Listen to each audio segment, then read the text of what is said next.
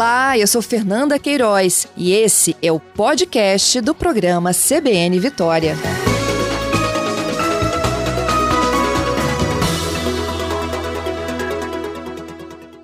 Bom dia, secretário. Ei, bom dia.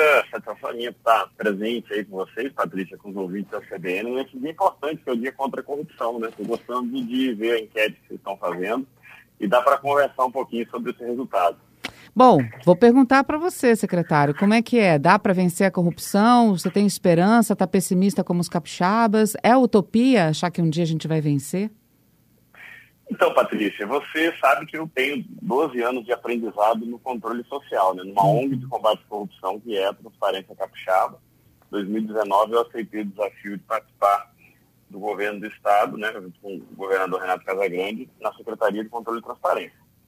De lá para cá, o Espírito Santo reassumiu o primeiro lugar em transparência no Brasil, nas três avaliações que existem, e é o primeiro estado do país na aplicação da lei anticorrupção. Então, isso não é pouco, né? Uhum. É, mas é preciso muito mais para as pessoas acreditarem né, que a gestão pública pode ser lugar de é, gestão limpa, né? De um ambiente limpo de contratações. É, e os próprios internautas estão respondendo aí que é uma questão cultural a ser mudada, né? O que dificulta um pouco no Brasil é que nosso povo ainda acha, muitas vezes, que combater a corrupção é tarefa de um herói, de alguém que levanta o braço e fala assim, eu sou contra a corrupção, eu quero ser isso, eu quero ser aquilo, né? É, e não é, na verdade. O combate à corrupção é tarefa do dia a dia, de mudança de cultura, né? Como os internautas mesmos estão falando. Porque a maioria dos, dos gestores que chega é, no poder com esse discurso é, de ser o, o, o herói contra a corrupção, é, no primeiro dia de mandato eles já não são mais, né? porque a máquina pública é burocrática, a forma de fazer compras não é simples, né? Uhum. É, e aí no dia a dia é muito difícil manter essa bandeira, ou por outros motivos, ou porque era uma maquiagem aquilo e realmente não era, né? É, então o que a gente precisa entender como brasileiro é que combater a corrupção depende sim de cada um de nós, combater a corrupção depende muito de quem está nos governos, né? É, e aliás é, é por isso a nossa entrevista hoje, né?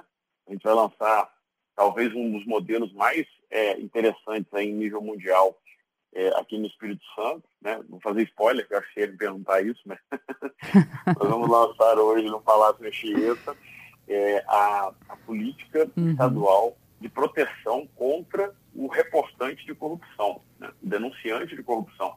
É, e isso espelhado nas melhores práticas mundiais isso espelhado na teoria que a Transparência Internacional colocou no livro, né? E eles vão estar com a gente aqui hoje, uhum. é, no Palácio Anchieta, para lançar. É, e mudar a cultura é isso, é dia a dia, né? É poder ter, trazer um ingrediente novo a cada dia para melhorar o ambiente de compras públicas, para melhorar a gestão pública, para fazê-la mais eficiente, né? Eficiência é uma palavra que não pode ser esquecida da nossa cabeça todos os dias, porque talvez a corrupção nem seja o maior problema o maior problema talvez seja a falta de eficiência. É o recurso público que foi colocado no lugar errado, uma obra que não foi entregue, né? Uhum. E a demora na entrega. E as pessoas precisam, na prática, é dos resultados da política pública, né? É ter o remédio no posto de saúde, é ter uhum. a vaga na escola para o filho, né? É ter a rua sem buraco. Então, é, no dia a dia, é, o cidadão tem que entender por que precisa reduzir o nível de corrupção, que não é só na área pública, né? A corrupção existe em empresas, a corrupção existe é, na, junto a, a autônomos, a corrupção existe em todos os lugares, é do ser humano. O jeitinho brasileiro é uma forma. Para que ela seja mínima, né? É, o jeitinho brasileiro do cidadão com o próprio cidadão, né? O jeitinho brasileiro é uma forma de corrupção. As pessoas não enxergam isso, mas é verdade. Tem várias formas que esse jeitinho né, se desdobra aí. Uhum. É, eu, eu não gosto muito, pela experiência que eu tive é, no combate à corrupção, é, no controle social, eu não gosto de dizer que o brasileiro é corrupto, porque não é. É uma minoria. A gente, a grande maioria, além de trabalhador, é muito honesto. Só que o exemplo ruim, ele é um exemplo que propaga, né? Então, quando a gente trata desse combate à corrupção, eu falo que a pior, né, a pior é, é resposta que a gente pode dar é dizer que todo mundo é corrupto. Isso não nos faria mudar. E quando a gente começa a estudar, eu estou terminando, eu acabei de terminar o mestrado em Salamanca, na Espanha, sobre políticas anticorrupção, e a gente começa a ver que a corrupção realmente é um fenômeno mundial. Né? Só que existem países em que a gente conseguiu ir mudando a cultura a ponto de ela chegar e ser mínima, a corrupção, e existem países como o Brasil, que ainda entende que combater a corrupção é tarefa de um herói, que vai se candidatar uhum. e vai falar que, olha, eu sou o cara que sou contra a corrupção. Mas, na verdade, ele precisa ter um time jogando contra a corrupção. Ele precisa ter uma estrutura, ele precisa entender que combate à corrupção se faz com trabalho de auditores, que combate à corrupção se faz com ferramentas de gestão, que combate à corrupção se faz com a postura, assim, dura do gestor, né, de ser contra ela, né?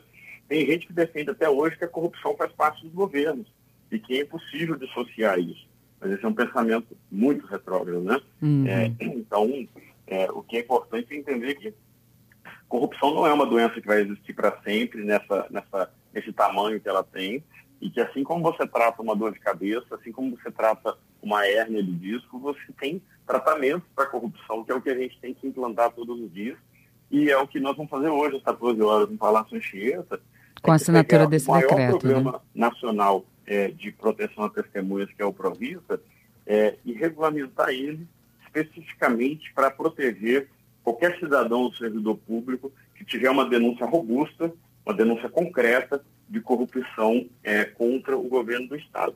E como é que vai faz isso quem tem coragem né, de dizer que seu governo não é corrupto. E como é que vai funcionar isso, secretário? Bom, vamos lá. É, o Brasil já tem né, o uhum. Que é um programa de proteção a testemunhas e é regulamentado por lei federal, inclusive, e que no Espírito Santo tem um dos melhores históricos de atuação do Brasil. Né? O Provita ele atua em várias situações, ele é gerido por um conselho, esse conselho tem presença de sociedade civil, Ministério Público, Defensoria Pública e vários outros segmentos, é, e ele serve para dar proteção àquelas testemunhas de crimes que se sentem ameaçados, seja um homicídio, seja um latrocínio, um roubo, seja uma violência contra a mulher. Né? Então, é, esse Provita ele funciona muito bem, tem várias coberturas dentro dele, inclusive de manutenção de salários, emprego, é, condições de vida, troca de nome. A pessoa está tá sendo ameaçada aqui por uma quadrilha. É, ela vai para outro estado, troca de nome.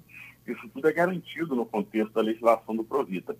É, leva a família junto, né, porque o Estado tem que dar cobertura e proteção àqueles que estão sendo é, é, é ameaçados por, por terem denunciado o crime. Né?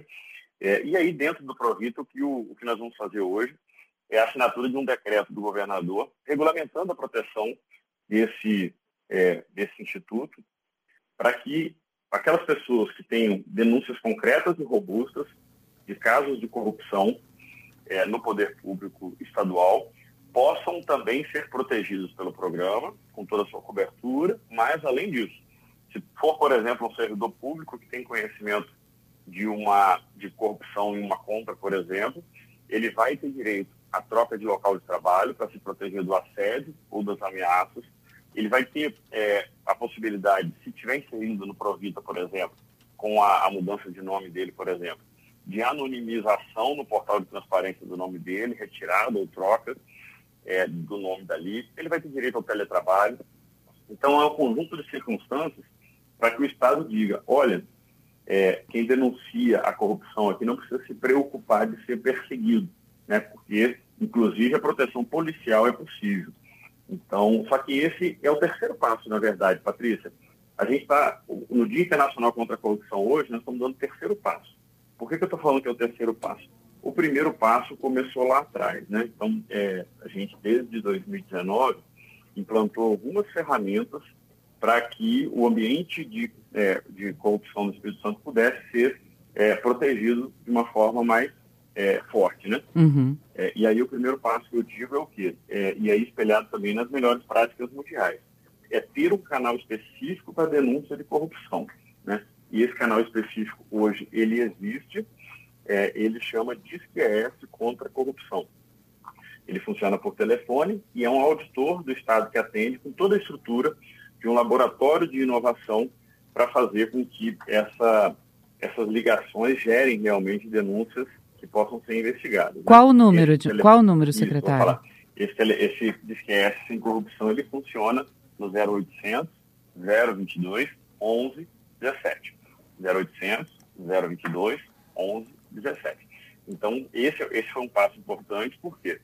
É, porque você precisa ter pessoas especializadas para atender é, uma denúncia de corrupção. E não é uma denúncia qualquer, né? Quando você denuncia um crime de homicídio, por exemplo, alguém matou alguém, você liga e fala assim, olha, mataram alguém aqui na rua Laranja, número 30. É, e aí você explicou né, o crime.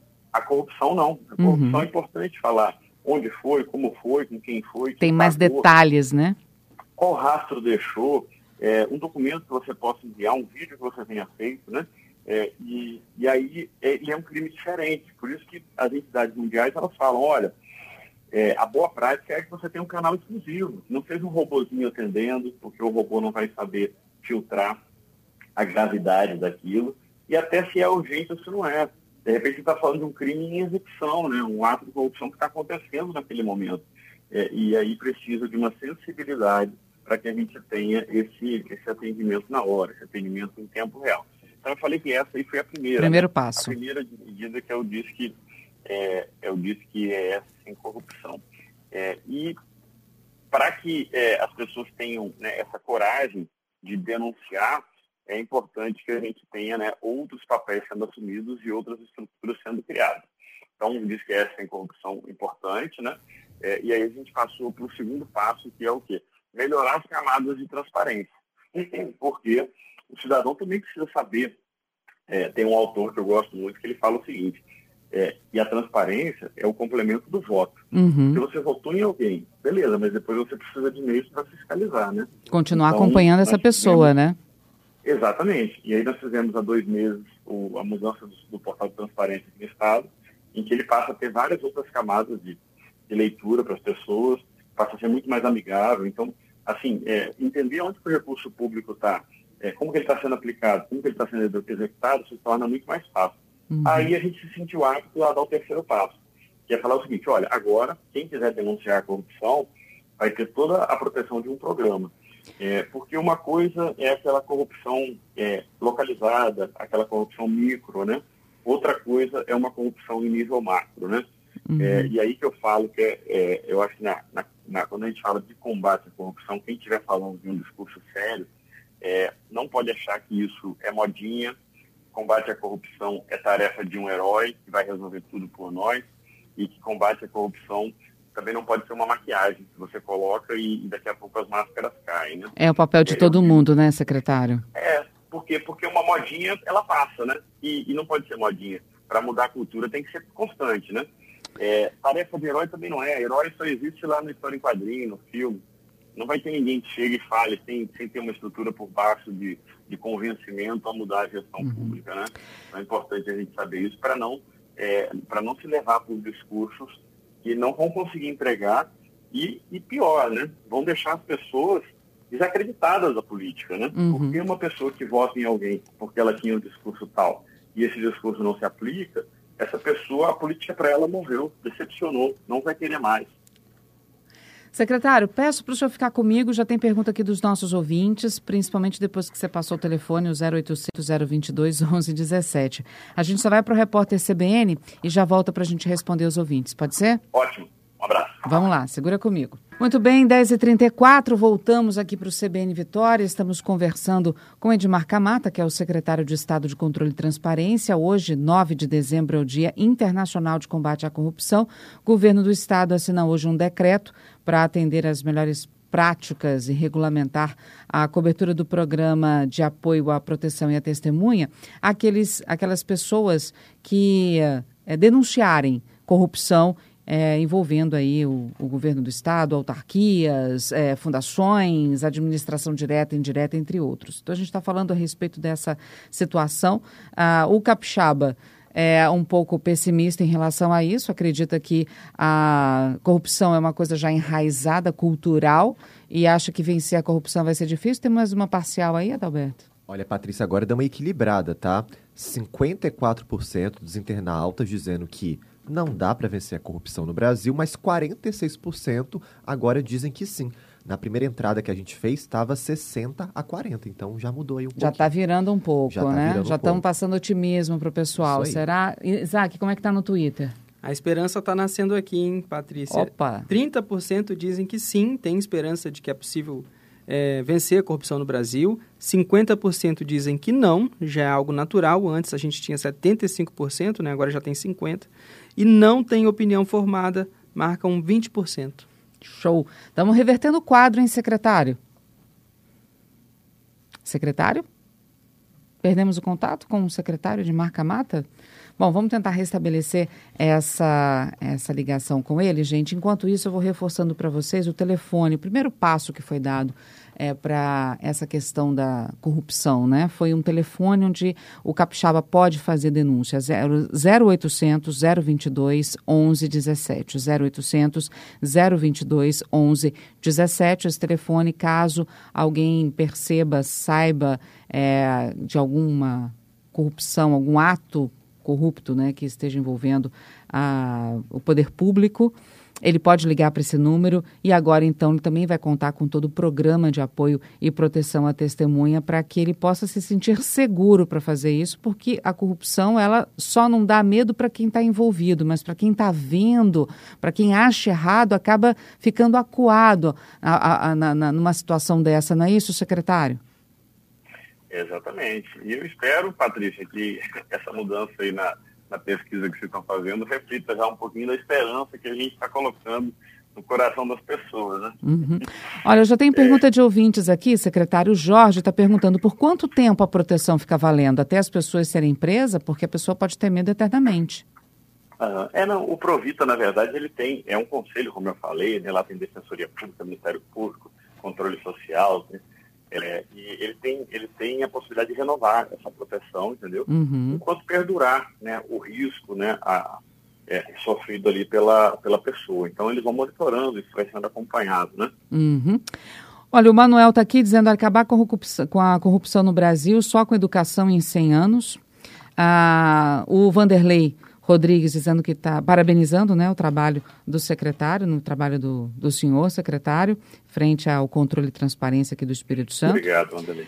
O Adson Lima conosco, dizendo: olha, como acabar com a corrupção se os partidos investem e lançam sempre os mesmos candidatos e ficam perpetrados aí no poder? Os que perdem acabam passando a ocupar cargos para fortalecer o partido e aí ganham espaço na máquina pública e acaba mantendo-se esse esquema, né, esse sistema de corrupção. É como se fosse uma bola de neve que só vai crescendo. E aí, secretário? Nossa, que reflexão interessante que o Adson está fazendo, porque em parte é muito verdade isso, né? É, eu costumo falar assim que as pessoas elas têm que lembrar que os maus estão na política porque os bons não estão se prontificando a estar lá, né? É, e aí quando a gente fala que as pessoas se candidatam e mesmo quando elas não, elas não ganham, os partidos colocam elas em funções políticas, é, a gente, cada um de nós, poderia ser uma dessas pessoas que está nessa história aí, né? Por que não uma uhum. pessoa boa não pode se candidatar e mesmo perdendo, passar a ser um quadro do partido e, e fazer parte da gestão, né? É, e aí eu acho que é assim que se ocupa a política, né? Não tem. É, e, e para convencer as pessoas a se, a se eleger, você tem que ser convincente. Então esse é um desafio, né? Uhum. Temos vários desafios nesse nosso mundo, né? É, um dos mais cruéis que eu acho é que é, as pessoas que fazem sucesso hoje em dia não são necessariamente aquelas que entregam resultados positivos para a sociedade são aquelas que gritam mais, que falam mais, que compartilham mais notícia falsa, né? Então, assim, é um desafio da modernidade, não é só do Brasil, é do mundo inteiro. É, mas, mesmo assim, como cidadãos, a gente tem que procurar é, como é, vencer esse sistema que às vezes não é o melhor e muitas vezes não é, é com as ferramentas que a gente tem, né? Então, a gente uhum. tem que se uhum. posicionar mais, tem que participar mais da política. No Brasil, a gente acha isso, isso é uma característica do Brasil, tá? A gente acaba é, alimentando essa fala... questão que a gente já chama de cultural, né, secretário? É, é e, e, isso é muito grave, assim, né? O, a gente, pela desesperança, muitas vezes, a gente acha que o caminho é abandonar a política, não vou votar. E o mundo todo vai por outro caminho. Quando o país está mal, quando as coisas estão ruins, as pessoas vão falar assim, olha, agora a gente tem que rever aqui, né, em quem a gente está votando, né? Uhum. É, e aqui no Brasil, às vezes, a gente acha que o, o, o caminho bom é abandonar a política. Secretário, última pergunta. É, pode fazer, podem o, o, telefone daqui, né? Nosso disque denúncia daqui da, da corrupção, ele pode receber denúncias de outros estados, até para a pessoa se sentir mais segura? Eu sei de um caso que está acontecendo em outro estado, eu vou denunciar no Espírito Santo. Pode ou não? Então, esse é um programa do governo do estado do Espírito Santo, entendeu? A gente não tem como interagir com os outros estados. Então, uhum. o caminho. Mas hoje em dia é fácil fazer isso. Só você jogar no Google e procurar o caminho, ouvidoria de um outro estado, Às vezes ele não vai ter uma ferramenta própria para receber a denúncia de corrupção, né? Uhum. É, mas é, aí você pelo menos vai estar fazendo a denúncia diretamente para quem tem que recebê-la. Esse, esse, esse, lançamento que a gente está fazendo, Patrícia, importante os ouvintes saberem isso, ele tem um, um, fundo muito acadêmico, sabe?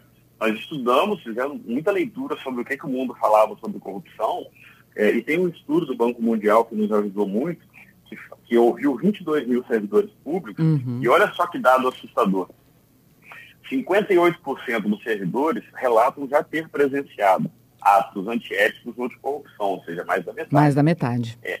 A grande maioria dos servidores sabe que esses atos de corrupção, eles partem de pouquíssimos servidores, de poucas pessoas. Então você vê a facilidade que é combater a corrupção por esse aspecto, né? Uhum. Você, todo mundo vê a corrupção, é, quer dizer, mais da metade vê a corrupção, e, e sabem que a corrupção, ela parte de poucos servidores, é uma minoria. É, só que aí vem ó, o ponto-chave, 51% dos servidores que presenciam a corrupção falam que não denunciaram porque não se sentem seguros. seguros. E aí a gente vem com um programa agora que faz o quê? Olha só, pode denunciar até proteção policial se você precisar, o Estado vai te entregar. Então, assim, é um passo importante, Patrícia, para um Estado que hoje é, ele dá o exemplo do Brasil em transparência. Né? Se as pessoas jogarem no Google aí, não uhum. tem nenhuma avaliação em transparência que o Espírito Santo não seja primeiro do país. É, o Espírito Santo é o primeiro, como eu falei, na integridade, na aplicação da lei anticorrupção. E até por isso eu estou assumindo agora, em janeiro, a, a, a vice-presidência do Conselho Nacional de Controle Interno, que é para que a gente possa também participar da formulação das políticas nacionais nessa área, né, com estados, com municípios. Então isso é muito importante, muito significativo. E o desafio do primeiro lugar é não terem quem se espelhar, né? Então a gente vai ter que inovar, a gente vai ter que pensar fora da caixinha, uhum. a gente vai ter que dialogar com a sociedade civil, né, para entender né, e, fazer um governo melhor para as pessoas. Esse é o objetivo e não, não haveria razão de existir do Estado se não fosse essa, né, de pensar na vida das pessoas que, que, tem, que tem demandas básicas né, de alimentação, de acesso Sim. a medicamentos básicos para uhum. dor num posto de saúde, né? Secretário, queria agradecer demais sua participação conosco, desejar boa sorte nesse terceiro passo aí, né, que é esse, esse decreto que vai ser assinado hoje às duas horas da tarde. Obrigada mais uma vez e vamos todos, né, lutando, cada um fazendo sua parte para a gente acabar com a corrupção. Maravilha, estou à disposição dos ouvintes aí que quiserem continuar esse papo, o Instagram está tá lá para isso, só buscar o Instagram da Secretaria de Controle e Transparência, o meu é de Marca Mata, tá? Patrícia, um abraço, um ótimo dia a vocês e vamos, vamos celebrar e refletir sobre esse Dia Internacional contra a Corrupção. É isso aí. Obrigada, secretário. Bom dia para o senhor e para toda a equipe. Obrigado.